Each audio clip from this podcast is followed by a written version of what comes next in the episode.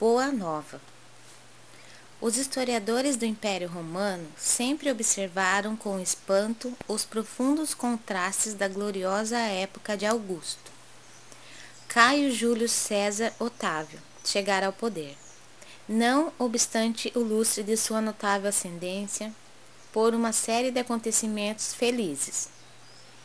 As mentalidades mais altas da antiga república não acreditavam no seu triunfo.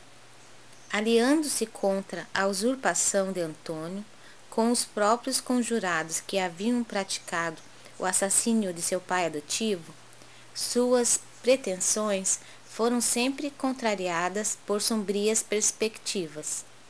Entretanto, suas primeiras vitórias começaram com a instituição do triunvirato e, em seguida, os desastres de Antônio no Oriente lhe abriram inesperados caminhos.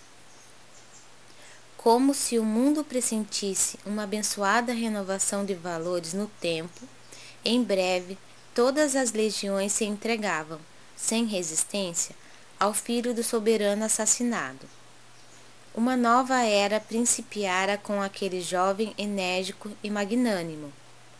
O grande império do mundo, como que influenciado por um conjunto de forças estranhas, descansava numa onda de harmonia e de júbilo, depois de guerras seculares e tenebrosas.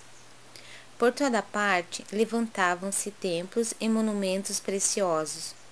O hino de uma paz duradoura começava em Roma para terminar na mais remota de suas províncias, acompanhado de amplas manifestações de alegria por parte da plebe anônima e sofredora. A cidade dos Césares se povoava de artistas, de espíritos nobres e realizadores. Em todos os recantos permanecia a sagrada emoção de segurança, enquanto o organismo das leis se renovava distribuindo os bens da educação e da justiça. No entanto, o inesquecível imperador era franzino e doente. Os cronistas da época referem-se, por mais de uma vez, às manchas que lhe cobriam a epiderme, transformando-se, de vez em quando, em dardos dolorosos.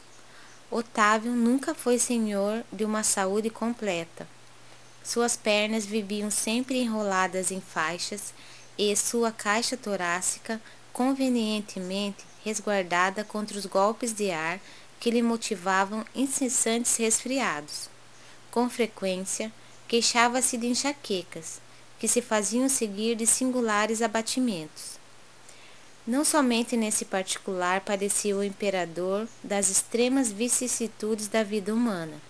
Ele, que era o regenerador dos costumes, o restaurador das tradições mais puras da família, o maior reorganizador do império, foi obrigado a humilhar os seus mais fundos e delicados sentimentos de pai e de soberano, lavrando um decreto de banimento de sua única filha, exilando-a na ilha de Pandatária, por efeito da sua vida de condenáveis escândalos na corte, sendo compelido, mais tarde, a tomar as mesmas providências em relação à sua neta.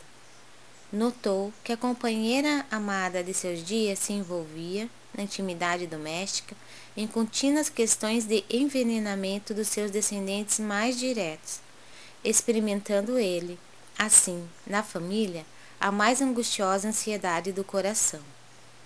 Apesar de tudo, seu nome foi dado ao século ilustre que o vira nascer.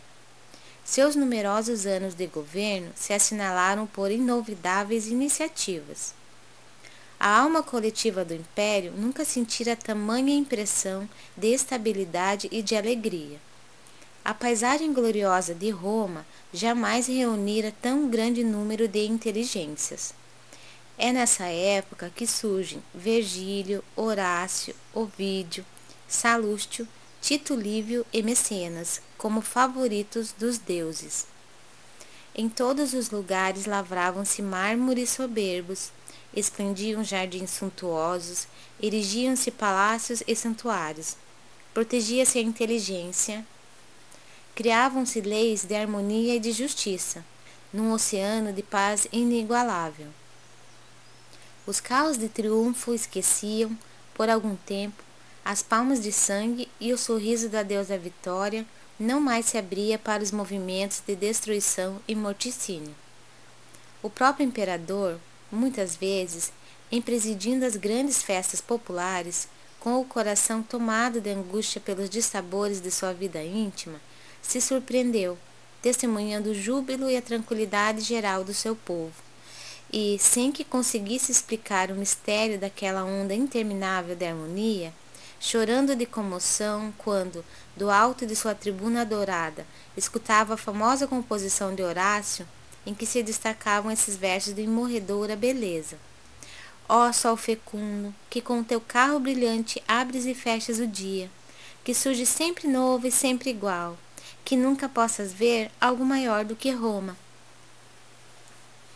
É que os historiadores ainda não perceberam, na chamada época de Augusto, o século do Evangelho da Boa Nova.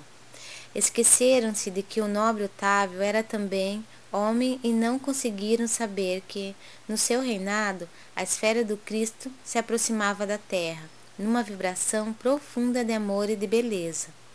Acercavam-se de Roma e do mundo não mais espíritos belicosos, como Alexandre ou Aníbal, porém outros que se vestiriam dos andrajos dos pescadores para servirem de base indestrutível aos eternos ensinos do Cordeiro.